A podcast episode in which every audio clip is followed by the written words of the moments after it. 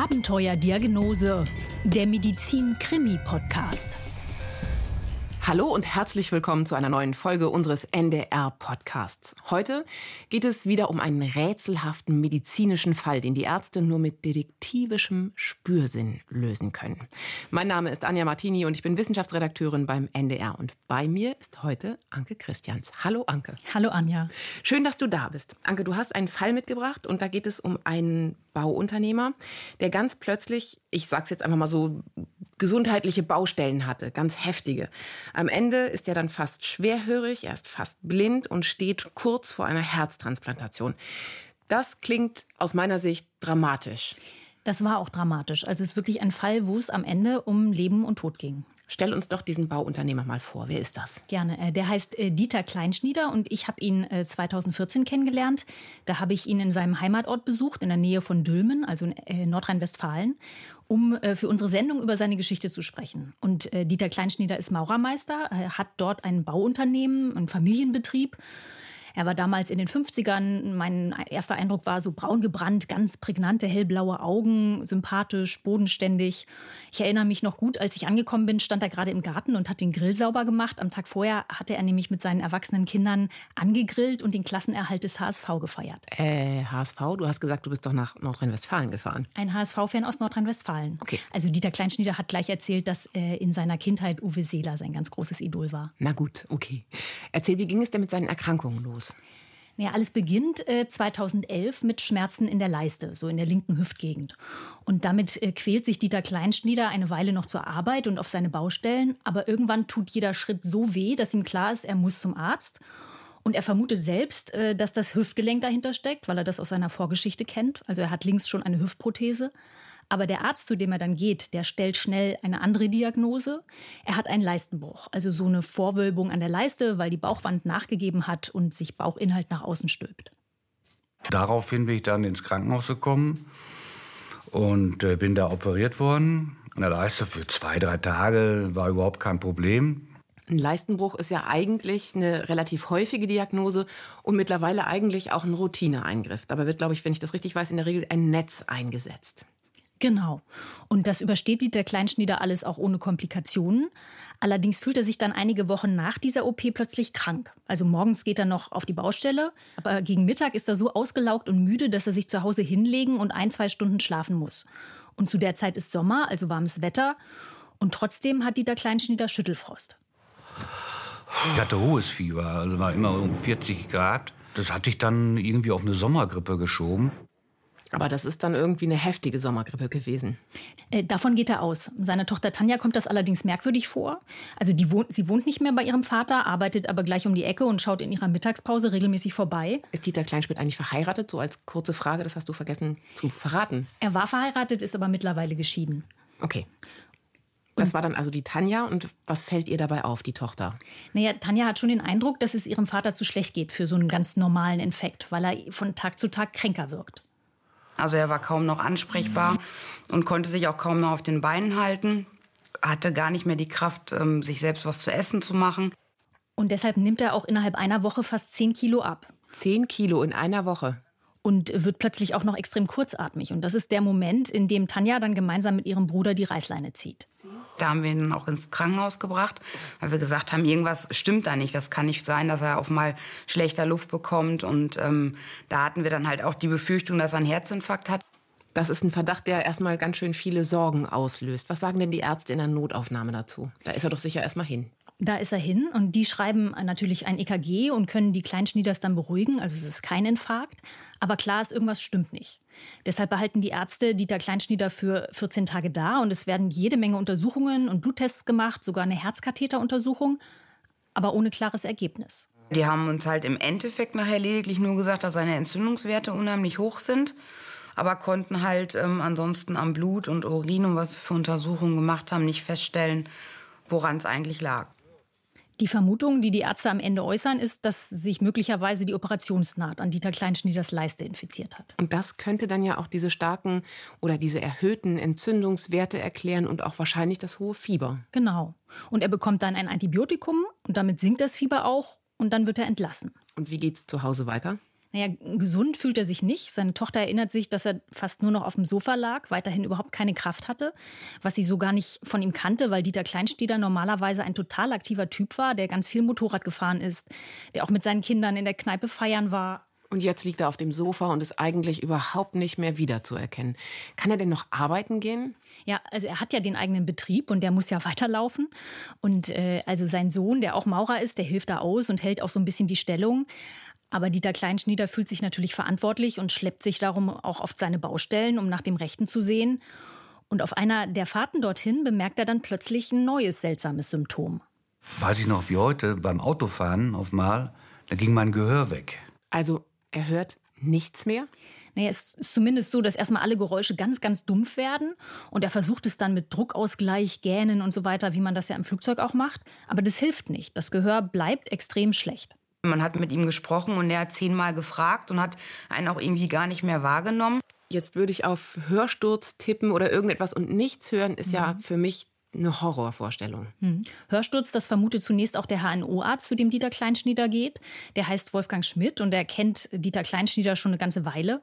Und Dr. Schmidt macht natürlich als erstes einen Hörtest und der zeigt, äh, dass Dieter auf beiden Ohren nur noch wirklich sehr wenig hört, was für einen beidseitigen Hörsturz spricht. Aber das ist doch eigentlich ungewöhnlich, ein Hörsturz auf beiden Seiten. Normalerweise tritt er doch eigentlich auf einem Ohr auf. Ja, beidseitig ist auf jeden Fall selten, das gibt es aber. Und das ist, vor allem wenn die Diagnose früh gestellt wird, eigentlich dann auch ganz gut zu behandeln, sagt Wolfgang Schmidt.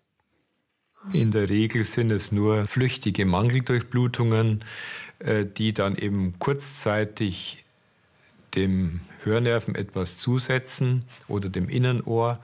Und äh, das ist in der Regel voll reversibel. Das heißt, es regeneriert sich innerhalb von Stunden bis wenigen Tagen. Jetzt bin ich erstmal ein kleines bisschen beruhigt, aber ist das denn bei Dieter Kleinschnieder auch so gewesen? Ja, er bekommt von Wolfgang Schmidt täglich durchblutungsfördernde Infusionen, aber sein Gehör verbessert sich nicht. Also das bleibt schlecht. Und zu allem Übel bekommt er auch wieder hohes Fieber, das wirklich an seinem ganzen Körper zehrt und das sieht man auch. Bei der vierten Infusion kam der HNO-Arzt in den Raum rein und sagte, Herr Kleinsteiner, was ist denn mit Ihnen los?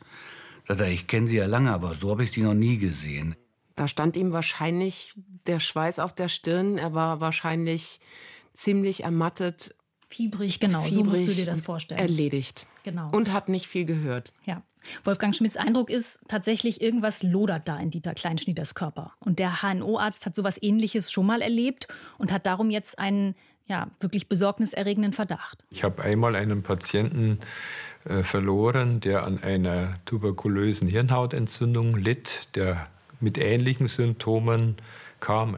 Also tuberkulöse Hirnhautentzündung heißt ja eigentlich, dass Tuberkuloseerreger Bakterien die Hirnhäute befallen. Richtig.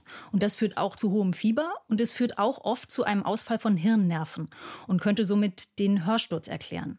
Deshalb schickt der HNO-Arzt Dieter Kleinschnieder sofort ins Krankenhaus nach Dülmen in die Neurologie. Und jetzt geht es darum, quasi diese Tuberkulose-Bakterien wirklich zu suchen und zu finden, bitte auch. Ja, unter anderem. Also die Neurologen entnehmen Blut, Nervenwasser, die machen auch ein MRT vom Hirn und suchen nach Indizien für eine Entzündung, also eine Entzündung des Gehirns oder der Hirnhäute. Mhm. Ähm, sowas kann durch Bakterien wie das Mycobacterium tuberculosis ausgelöst werden, aber auch zum Beispiel durch Viren. Mhm.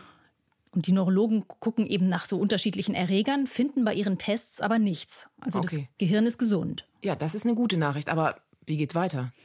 Die Ärzte lassen nicht nur Bilder vom Kopf machen, sondern auch vom Rest des Körpers, weil irgendwoher muss ja das Fieber kommen.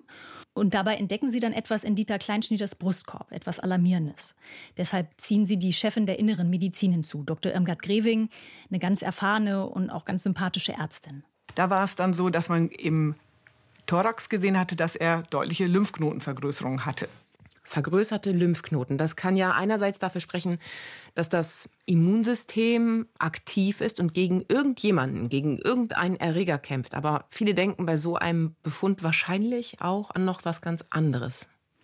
An Krebs, ne? Ja, dieser Verdacht steht bei Dieter Kleinschnieder jetzt auch im Raum, dass mhm. es äh, zum Beispiel ein Lymphom, also Lymphdrüsenkrebs sein könnte.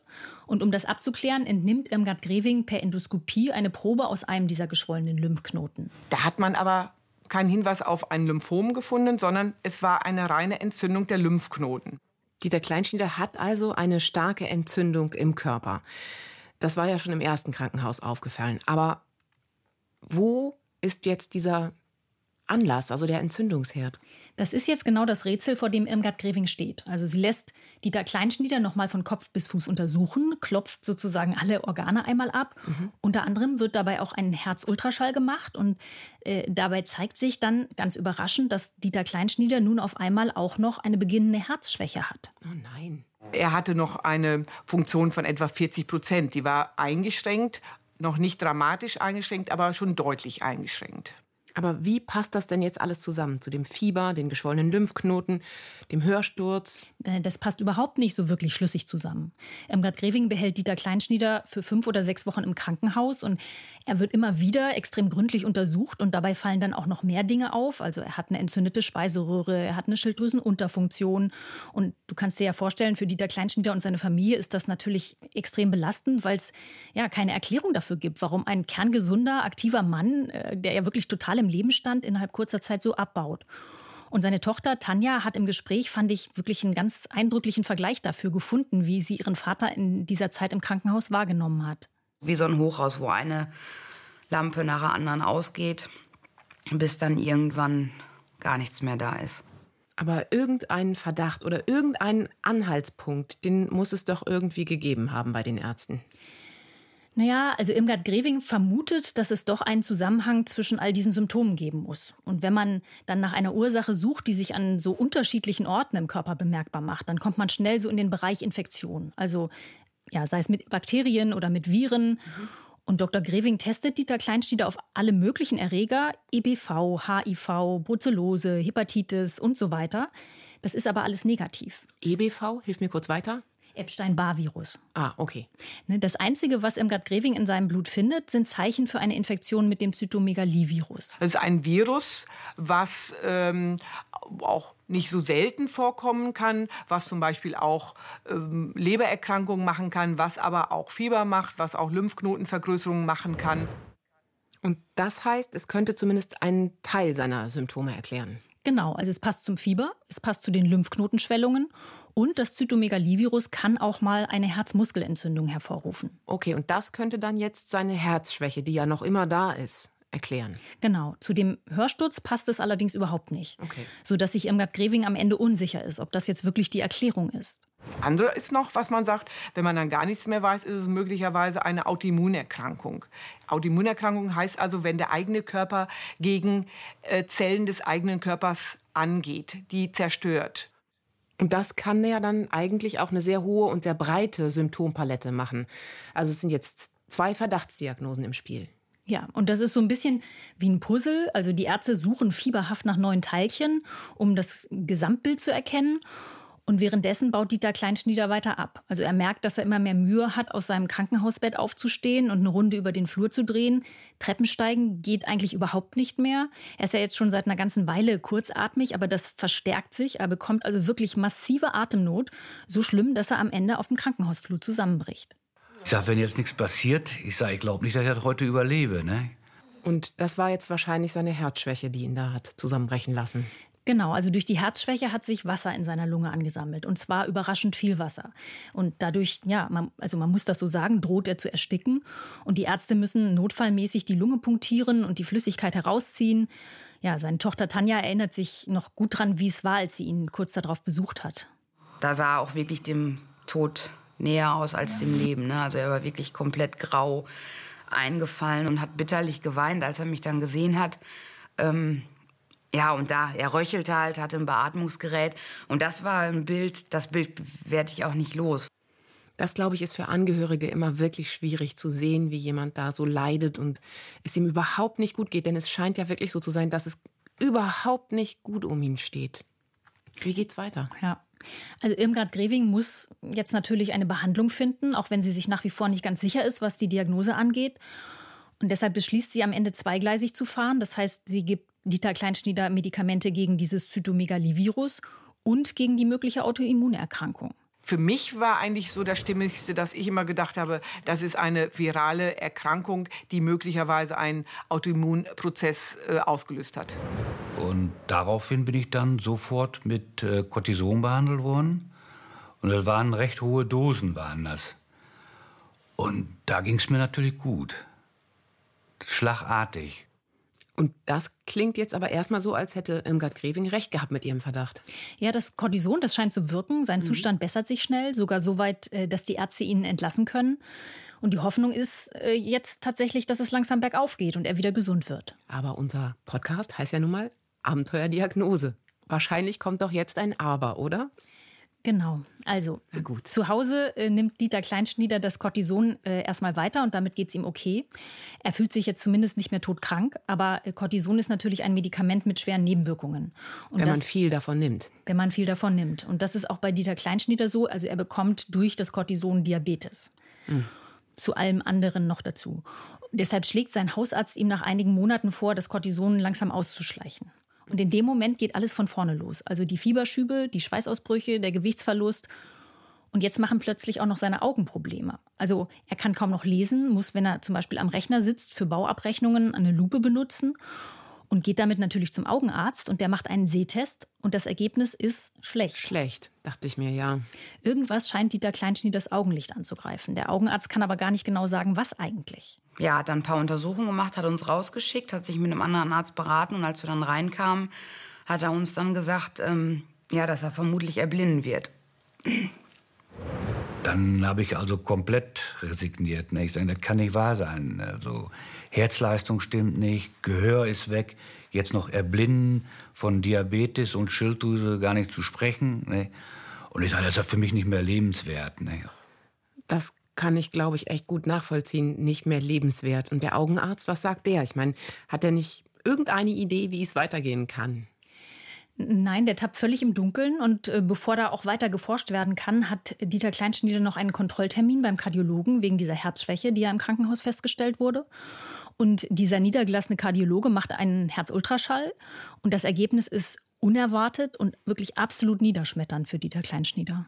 Sagt er, ja, der Zustand, sagt er, der hat sich dramatisch verschlimmert. Sie haben vielleicht noch eine Herzleistung von gute 20 Prozent. Mehr ist da nicht mehr da. Da kriegte ich dann mittags, ich war gerade in der Mittagspause, einen Anruf von ihm. Ähm, er war am Weinen. Ich habe ihn auch kaum verstanden. Ich habe halt nur verstanden, er müsste nach Marburg und dass er ein neues Herz braucht. Ein neues Herz. Also er meint eine Herztransplantation. Das dann zu seinem Gesundheitszustand auch noch. Ja, genau. Das spricht dieser niedergelassene Kardiologe an, dass eventuell äh, ein Spenderherz notwendig werden könnte, weil Dieter Kleinschnieders Gesamtzustand einfach so schlecht ist und es ja weiterhin überhaupt keine Erklärung dafür gibt. Darum muss er äh, jetzt auch zur Abklärung wieder ins Krankenhaus. Und diesmal soll er eben in eine große Uniklinik, in der Hoffnung, dass die Spezialisten dort herausfinden, was mit seinem Herz nicht stimmt.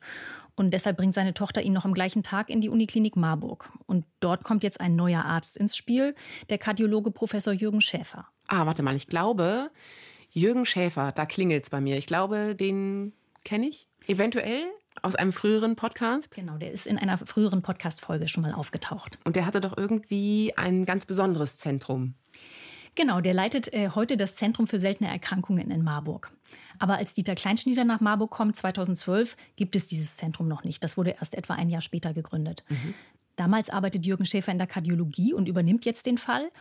Und ihm kommt das ganze Beschwerdebild, das äh, Dieter Kleinschnieder da mitbringt, auf Anhieb ungewöhnlich vor. Das passt in seinen Augen nicht zu einer Virusinfektion und das passt auch nicht zu einer Autoimmunerkrankung. Wir haben überhaupt keine richtige, schlüssige äh, Erklärung, warum ein ansonsten gesunder Mann innerhalb von anderthalb Jahren blind wird, taub wird, herzschwach wird und eine Schilddrüsenunterfunktion kriegt. Und? Hat er irgendeine Vermutung, irgendeine Idee?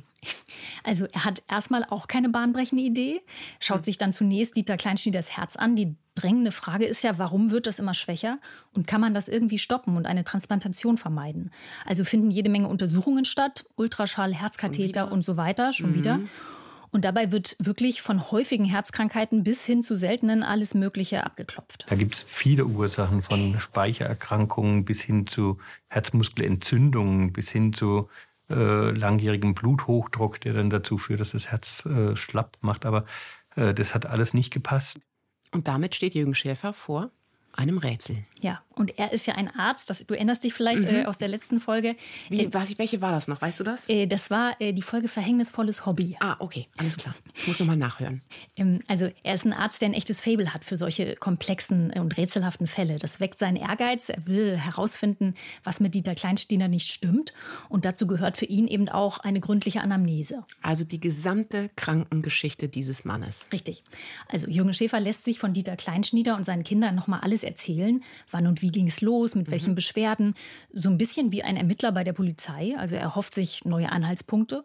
Und jetzt kommt wie ja häufig der Zufall ins Spiel. An einem Tag ist auch Dieter Kleinschnieders Ex-Frau zu Besuch im Krankenhaus. Die beiden verstehen sich weiterhin gut und sie macht sich natürlich auch große Sorgen um ihn. Und auch sie bezieht Jürgen Schäfer dann in dieses Frage-Antwort-Spiel ein, nur dass sie sich viel weiter zurückerinnert. Mhm. Wir sind eigentlich immer da angefangen, wo sein Fieber anfing. Und ähm, sie ist dann angefangen und hat gesagt, ja, ähm, damals, als er die Hüfte bekommen hat. Und da ist Professor Schäfer dann halt hellhörig geworden. Ah, stimmt. Du hast es erzählt, dass er irgendwann eine Hüftprothese bekommen hat, Dieter Kleinschnieder. Und warum erwähnt jetzt seine Ex-Frau das? Was hat es denn damit auf sich? Naja, weil sie da einen zeitlichen Zusammenhang sieht. Da muss ich jetzt etwas ausholen. Diese Hüftprothese okay. Äh, hat Dieter Kleinschnieder schon 2001 eingesetzt bekommen. Ein Grund äh, dafür war damals Gelenkverschleiß. Und dann ist er Ende 2010 gestürzt. Also unglückliche Geschichte. Er hat zu Hause auf der Treppe einen falschen Schritt gemacht und ist direkt auf die linke Hüfte gefallen. Mhm. Und seine Prothese, die so einen Keramikkopf hatte, die ist dabei zerbrochen und musste dann ausgetauscht werden. Mhm. Und als Ersatz wurde eine Prothese mit einem Kugelkopf aus Metall eingebaut. Und Dieter Kleinschnieders Ex-Frau ist anscheinend als einziger aufgefallen, dass seine Fieberschübe einige Monate nach dem Austausch dieser Hüftprothese begonnen haben. Und Professor Schäfer wird genau an dieser Stelle, würde ich mal tippen, hellhörig.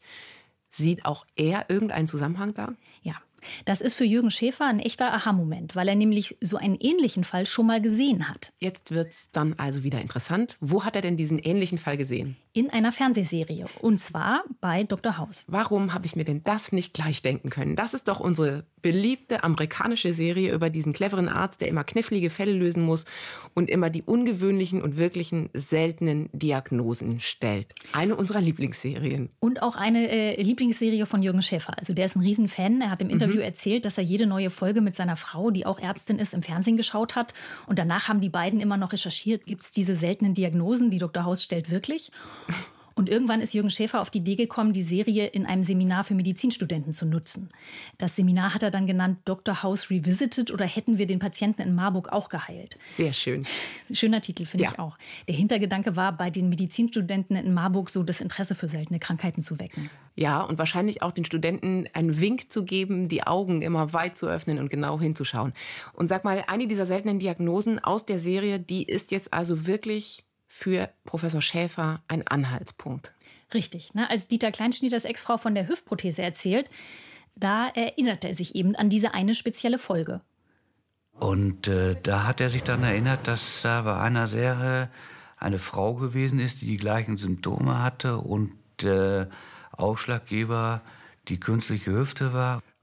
Also ich fasse nochmal die Symptome zusammen. Du musst mir helfen, wenn ich eins vergesse. Das war dann Fieberschübe, Herzschwäche, Taubheit, Blindheit, Blindheit war dabei. Geschwollene Lymphknoten. Genau. Wie passt das denn jetzt eigentlich alles zusammen? Und wie kann eine Hüftprothese denn für solche dramatischen Beschwerden ein Auslöser sein? Naja, also Jürgen Schäfers Verdacht ist, dass Dieter Kleinschnieder an einer Vergiftung leidet, an einer Metallvergiftung. Ne? Spurenelemente brauchen wir ja, also Metalle, zum Beispiel Eisen oder Zink, aber mhm. in zu großen Mengen wirken die im Körper toxisch und können dann akut oder chronisch zu Vergiftungserscheinungen führen. Und im Fall von Dieter Kleinschnieder hat Jürgen Schäfer jetzt das Metall Kobalt im Verdacht, denn diese Ersatzhüftprothese, die Kleinschnieder 2010 eingesetzt wurde, die besteht aus einer Chrom-Kobalt-Legierung. Und deshalb nimmt der Arzt Dieter Kleinschnieder jetzt Blut ab und lässt in einem Speziallabor den Kobaltspiegel bestimmen. Und das Ergebnis ist eindeutig. Sie haben gesagt, dass es halt exorbitant erhöhte Werte sind. 4000 über dem, was man üblicherweise als als äh, untere Normgrenze ansieht, also einen tausendfach erhöhten Wert und, ähm, und hatten damit halt die Verdachtsdiagnose äh, Metallose, Kobaltvergiftung bestätigt. Also ein tausendfach erhöhter Wert. Das ist unglaublich. Aber wie ist es denn zu dieser Vergiftung eigentlich gekommen? Ich meine, nicht jeder, der so eine Metallprothese hat, bekommt ja am Ende auch wirklich eine Kobaltvergiftung. Was ist denn da jetzt schiefgelaufen? Naja, klar ist gleich, diese Hüftprothese muss irgendwie beschädigt sein. Und das sieht man dann sogar auf einem Röntgenbild, das Jürgen Schäfer sofort anfertigen lässt. Rund um die Hüfte sind so Verschattungen zu sehen. Dabei handelt es sich äh, um, wahrscheinlich um feinen Metallabrieb. Das musst du dir so vorstellen, die Prothese hat ja diesen Kugelkopf aus Metall und der sitzt mhm. im Normalfall passgenau in der Hüftpfanne und kann sich dann frei bewegen und gleiten. Mhm. Aber wenn die Oberfläche dieses äh, Metallkopfs zerkratzt, dann setzt die Prothese die ganze Zeit metallfrei, also Kobalt und auch Chrom. Und das sammelt sich in der Hüfte selbst. Das gelangt mit dem Blut aber auch in den ganzen Körper und reichert sich dann im schlimmsten Fall in hohen Dosen im Gewebe an und kann so dann zu Entzündungen und Schäden an ganz unterschiedlichen Stellen führen. Dann können mit der Zeit Nerven ausfallen, dann kann die Schilddrüse streiken, die Lymphknoten schwellen an, die Herzmuskelzellen arbeiten nicht mehr richtig und es kommt eben zu einer Herzschwäche. Das erklärt ja jetzt fast alle Symptome, hast du jetzt nochmal genannt, die Dieter Kleinschnieder. Das erklärt eigentlich alle Symptome, ja. die Dieter Kleinschnieder hatte. Und was hat jetzt seine Hüftprothese beschädigt? Weil du hast gesagt, es sind Kratzer drin oder irgendwas, sie muss beschädigt sein. Ja, da gibt es mehrere mögliche Erklärungen. Manchmal ist eine Prothese einfach falsch eingebaut und nutzt sich deswegen äh, besonders stark ab. Manchmal ist aber auch das Material von vornherein schadhaft. Mhm. Und diese Frage, äh, wie das jetzt bei Dieter Kleinschnieder ist, bleibt erstmal offen. Jetzt geht es erstmal darum, schnell zu handeln. Die Prothese muss auf jeden Fall raus, damit sie Dieter Kleinschnieders Körper eben nicht weiter vergiftet. Und wie reagiert jetzt Dieter Kleinschnieder und vor allen Dingen auch seine Familie auf diese Diagnose? Naja, das ist für alle natürlich eine unfassbare Erleichterung. Das ist einerseits endlich eine Erklärung, aber vor allem eben einen Plan gibt, was man machen kann, wie sich das angehen lässt. Diese Diagnose, da war ich wirklich sehr glücklich. Ne? Und dann natürlich hoffnungsvoll, wenn jetzt diese äh, nächste OP stattfindet, dass dann schon mal ein Großteil jetzt von dem Gift rauskommt und dass sich dann die ganze Sache so allmählich bessert. Ne? Aber sag mal, so eine Hüftoperation, es ist ja keine ganz kleine Operation. Und sein Zustand ist ja nicht so, dass er stabil ist. Nee, überhaupt nicht. Also mit so einer schweren Herzschwäche ist natürlich jede Operation auch ein Risiko. Aber Dieter Kleinstieder hat natürlich auch gar keine andere Wahl, als dieses Risiko einzugehen. Und zum Glück, zum Glück geht es ja auch gut. Also die Metallprothese wird ausgebaut und äh, bei dieser Operation klärt sich dann auch die Frage, was für einen Schaden sie eigentlich hat. Also die Chirurgen sehen das schon mit bloßem Auge, dass dieser äh, Metallhüftkopf extrem abgeschmürgelt ist, dass er also richtig gehend ein Loch hat. Wir haben den Kopf nachgewogen, der wiegt jetzt 70 Gramm. Neu sollte der 100 Gramm wiegen, das heißt, wir haben 30 Gramm Metall im Gewebe. 30 Gramm Metall im Gewebe, also im Körper von Dieter Kleinschnieder. Ja, genau. Das ist ganz schön viel. Wie kommt es dazu? Ja, leider muss man sagen, dass bei Dieter Kleinschnieders OP 2010, also beim Ersatz der Hüftprothese, ein äh, enorm folgenschwerer Fehler gemacht wurde. Die Erklärung war dann halt im Nachhinein, dass ähm, der Arzt da einen Fehler gemacht hat, der so nicht hätte passieren dürfen, dass man halt nach einer gesplitterten Keramikhüfte keine Metallhüfte einsetzen darf äh, nach einer Keramikhüfte, die gesplittert ist, keine Metallhüfte? Das musst du erklären. Ja, die alte äh, Hüftprothese aus Keramik war ja bei diesem Sturz die Treppe hinunter zerbrochen. Mhm. Und dabei haben sich winzige Keramiksplitter im Gelenk verteilt. So ähnlich wie wenn dir in der Küche ein Glas runterfällt, du fegst alles auf, aber zwei Wochen später findest du garantiert noch irgendwo ja. so Mini-Glasstückchen. Mhm, das ist genau. bei mir immer so. Ja, bei mir auch. Und so ist das äh, eben auch im Hüftgelenk. Dort sind es mikroskopisch kleine Keramiksplitter. Und das Problem ist, dass Keramik härter ist als Metall. Und das führt eben dazu, dass diese winzigen Splitter den neuen Hüftkopf aus Metall wie Schmirgelpapier abgerieben haben. Ah, okay. Und das hat dann letztendlich eben zu dieser schweren Kobaltvergiftung geführt. Richtig. Und wie geht es jetzt nach dieser OP, die er überstanden hat, weiter? Ja, Dieter Kleinschnieder hat jetzt einen neuen Hüftkopf aus Keramik und jetzt muss ich eben zeigen, wie sein Körper mit dem ganzen angereicherten Metall, mit diesem Kobalt fertig wird. Der Körper kann ja zum Glück selber entgiften, das dauert aber seine Zeit. Das sind ja immerhin 30 Gramm Metall, die ganz diffus in seinem ganzen Körper verteilt sind. Deshalb bekommt Dieter Kleinschnieder auch zusätzlich Medikamente, sogenannte Chelatbildner. Die können die Ausleitung von Schwermetallen aus dem Körper ein wenig unterstützen. Und was passiert mit seinem tausendfach erhöhten Kobaltwert? Die sinken zum Glück schnell. Also das ist echt so die gute Nachricht. Einige Monate nach der Operation haben die Werte sich bereits mehr als halbiert okay. und sinken dann langsam auch immer weiter. Und das Tolle ist, dass sich dadurch auch sein Herz erholt. Also seine Herzleistung steigt von 20 auf dann wieder 40, 45 Prozent. Und damit ist die Herztransplantation, die ja wirklich im Raum stand, äh, vom Tisch. Und er ist zwar lange nicht so fit wie vor der Erkrankung, aber er kann überhaupt wieder was machen und am Alltag teilhaben. Ich habe einen Hund, da gehe ich jeden Morgen eine Runde mit. Und so zwei Kilometer, die schaffe ich schon anstandslos. Ne? Das freut mich, das so zu hören. Und sag mal, euer Interview ist ja schon wieder eine ganze Weile her. Wie geht es denn Dieter Kleinspieler heute? Du hast doch sicher schon wieder mit ihm telefoniert. Ja, er sagt, es geht ihm soweit gut. Also seit unserem Interview 2014 ist sein Zustand eigentlich weitgehend so geblieben. Die Kobaltwerte werden weiter regelmäßig bestimmt und die sinken tatsächlich immer noch, halt sehr langsam. Da sieht man, wie langwierig so ein Entgiftungsprozess ist. Äh, und ja, Dieter Kleinschnieders Herzleistung ist mittlerweile wieder bei 50 Prozent. 60 Prozent wäre normal. Also das ist schon ein ganz gutes Ergebnis. Und sag mal, was ist denn mit den anderen Sachen? Also sein Gehör war ja fast weg und seine Augen, es ist ja fast, dass er droht zu erblinden. Ja, diese Gefahr, dass er erblindet, das ist zum Glück auch vom Tisch. Also seine Sehkraft, die liegt jetzt nicht mehr bei 100 Prozent, aber ist zumindest so, dass er klarkommt. Und was die Ohren angeht, er trägt jetzt halt Hörgeräte. Also das Gehör hat sich nicht wieder verbessert, leider. Mhm. Ne? Ansonsten ähm, hat er die Leitung seines Bauunternehmens 2015 an seinen Sohn übergeben und arbeitet aber immer noch im Büro mit, wie das halt in so einem echten Familienbetrieb ist. Dieser äh, familiäre Zusammenhalt, also dass seine Kinder und der Rest der Familie die ganze Zeit für ihn da waren, das war ohnehin, denke ich, das Allerwichtigste für Dieter Kleinschnieder. Und das hat ihm durch diese ja wirklich enorm schwere Zeit geholfen. Anke, vielen Dank für diesen wirklich spannenden, darf ich den mal jetzt so Dr. Hausfall nennen, obwohl. Das kannst du gerne machen. Das war ja nur so der Anlass sozusagen. Wir sehen uns und hören uns vor allen Dingen auch wieder und zwar in zwei Wochen und dann gibt es nämlich die nächste neue Podcast-Folge. Ich freue mich schon drauf.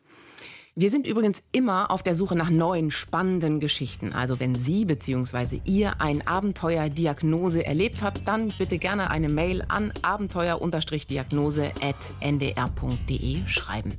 Und uns gibt es übrigens im Fernsehen wieder ab dem 17. August mit ganz frischen Folgen. Immer dienstags bei der Visite im NDR und natürlich auch in der Mediathek.